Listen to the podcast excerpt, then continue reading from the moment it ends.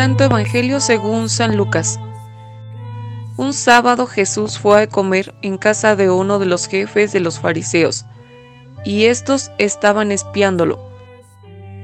Había allí frente a él un enfermo de hidropesia, y Jesús, dirigiéndose a los escribas y a los fariseos, les preguntó, ¿Está permitido curar en sábado o no? Ellos se quedaron callados entonces Jesús tocó con la mano al enfermo, lo curó y le dijo que se fuera. Dirigiéndose a ellos les preguntó, si a, alguno de ustedes se les cae un pozo, su burro o su buey, ¿no lo sacarían enseguida aunque sea sábado? Y ellos no supieron qué contestarle. Palabra del Señor.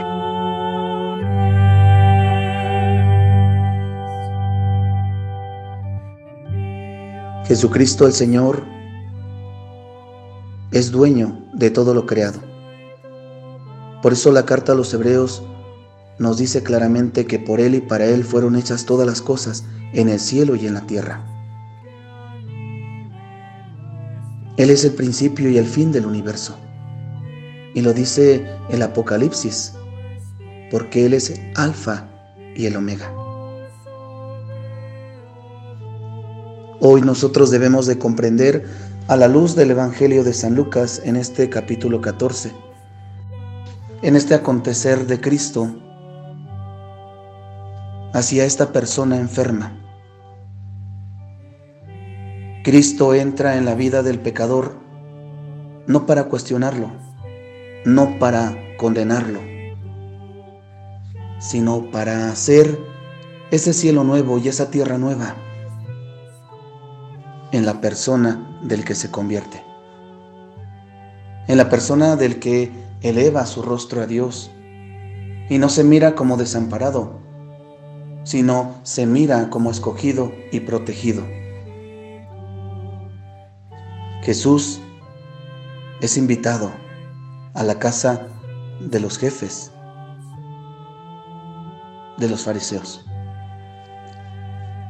Jesús sabe muy bien que todo lo acechan en lo que dice y en lo que hace. Sin embargo, Jesús, que posee el Espíritu de Dios, no se siente incómodo, al contrario, se siente seguro de sí mismo. Y por eso, mirando la debilidad, mirando la enfermedad de esta persona hidrópica, se acerca a él y lo cura. Dios siempre toma la iniciativa en recrear al hombre desde su cuerpo y en su alma. Dios es quien nos ama a nosotros primero.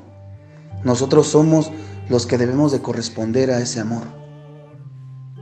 Por eso Jesús, sin pensar, sin titubear, se acerca a esta persona y le da una nueva vida le permite que esta persona vuelva a incorporarse a la vida de la comunidad.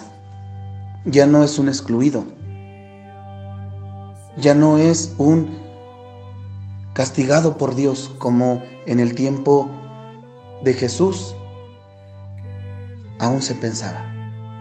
Recordemos este momento en el que este ciego es curado por Jesús y los discípulos aún preguntan, Señor, ¿quién pecó, él o sus padres, para que naciera ciego?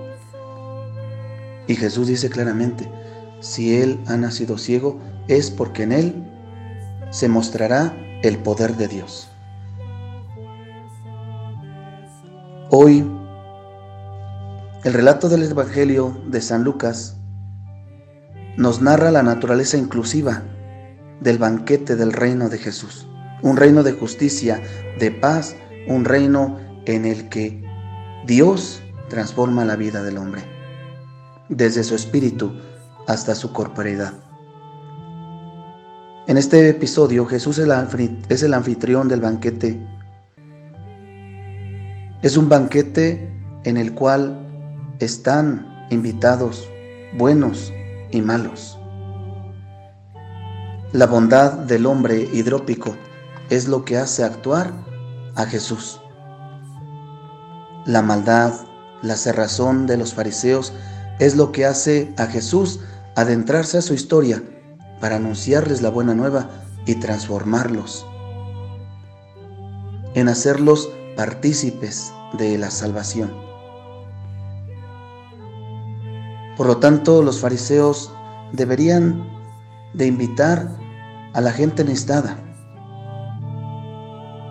Recuerden claramente cuando Jesús dice, si haces un baquete e invitas solamente a los que te pueden invitar después, no haces nada de extraordinario. Cuando hagas un banquete, invita a los que no te pueden invitar y así habrás hecho una obra admirable.